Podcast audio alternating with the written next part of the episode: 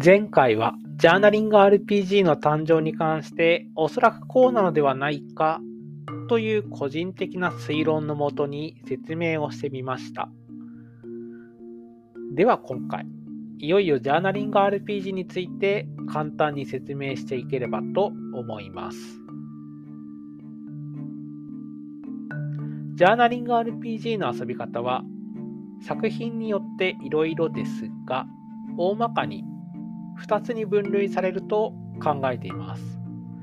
1つ目、主にトランプとサイコロを使ってとても短いプロンプト、まあ、イベントですね。それをランダムに複数作り出して、キャラクターがその日のうちに全て体験する内容とします。それを全部理解しきった後にリソースやパラメーターの増減処理をしてキャラクターとして日記を書きます。こういった処理を行うジャーナリング RPG をゲーム性重視のジャーナリング RPG と個人的には分類しています。その理由は多くの場合リソースとフラグ管理を必要とするからです。また、それらを管理する場合はゲーム側でエンディングが用意されていますが、漏れなく高確率でバッドエンディングになることが多いのも特徴の一つです。2つ目、ゲーム性重視のジャーナリング RPG の対となるものとして体験性重視のジャーナリング RPG というものがあります。こちらはプロンプトがあらかじめ物語として用意されており、一つの文書ファイルだったり、日にちが指定されてメールで届くという形でプレイヤーの手元に届きます。その物語を読むことによってキャラクターはどのような体験をしたかを考え、キャラクターとして納得した後に日記を書くことになります。このジャーナリング RPG の特徴は、日記の他に創作物、副産物、まあ、プラスアルファが手元に残ることが多いです。また、体験を重視しているため、ラープのようにゲームの説明の項目に精神的安全性が設定されています。このランダムではない物語を読んで考えるという行為が行われるため、リリックゲームと称されることもあります。この2つの分類、作品数としてはゲーム性重視のジャーナリング RPG の方が圧倒的に多いです。なぜかと言いますと、ジャーナリング RPG を作成するためのシステムリファレンスドキュメントというものがゲーム性重視のジャーナリング RPG の方は公開されているからです。この SRD というのは、えー、すごい大雑把に言いますと、元となるゲームをコピーして異なる世界観や追加ルールを搭載し、別ゲームとして発表するための指南書と思ってください。まあ、正しい表現ではないですけどね。日本で馴染みが深いもので例えるならば、ボドゲでいうドミニオンクローンやレガシーシステム、TRPG でしたら、フィアさんのスタンダード RPG システムなどがそれに該当します。この SRD という考え方、制作者さんたちの元ゲームへのリスペクトの表明の仕方が、えー、海外のページを見ていて、個人的には結構好きです。まあ、クレジット表記と敬意を示すことを忘れずにってやつですね。ゲーム性重視のジャーナリング RPG の SRD は代表的なものが2つあります。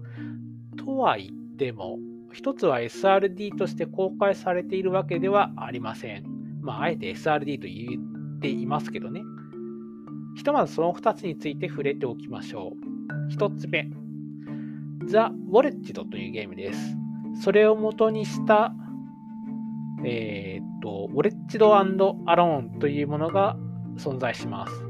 これはトランプを使ってどんなイベントに遭遇したのか、キャラクターがグッドエンディングを迎える手順を踏んでいるのか、それともバッドエンディングを迎える手順を踏んでいるのか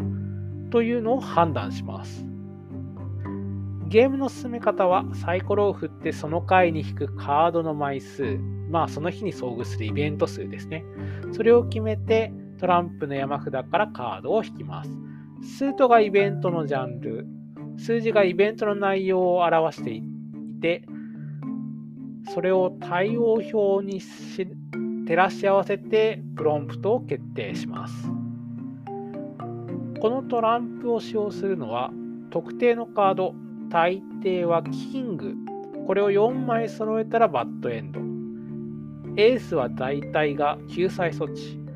ハートのエースを引いたらゲーム性がガラリと変わるクライマックスへ突入という大まかな役割も与えられてます。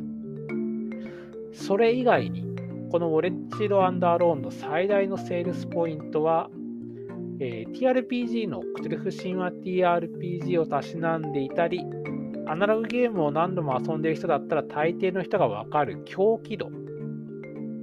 あ、小気度だっけ？まあいいか。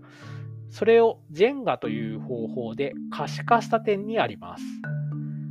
イベントの、イベント、えーと、プロンプトの中には、ジェンガタワーからブロックをいくつ引くという指示も合わせて表記されていることがあり、抜いて倒してしまったら、正気が瓦解して即バッドエンドになるという仕組みなわけです。割とこの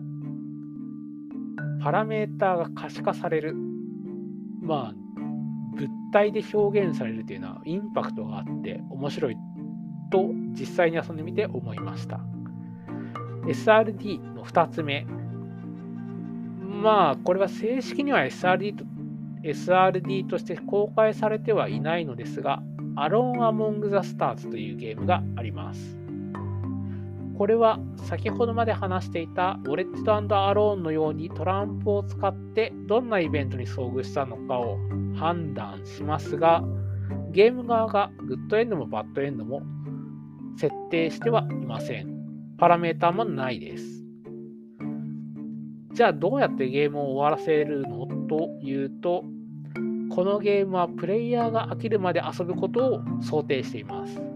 つまりやめたい時にいつでもやめられる精神的安全性もここで含めているわけですね。そのため、ルールがすごいシンプルです。そのシンプルさに想像力をかきたてられているゲーム制作者が多いらしく、数多くのクローンゲームが生み出されたわけです。他にも SRD はまだあるんですけれど、主にこの2つが2020年中盤までジャーナリング RPG のブームを牽引したと言っても過言ではないでしょう。まあ、個人の観察している範囲での話なんですけれども。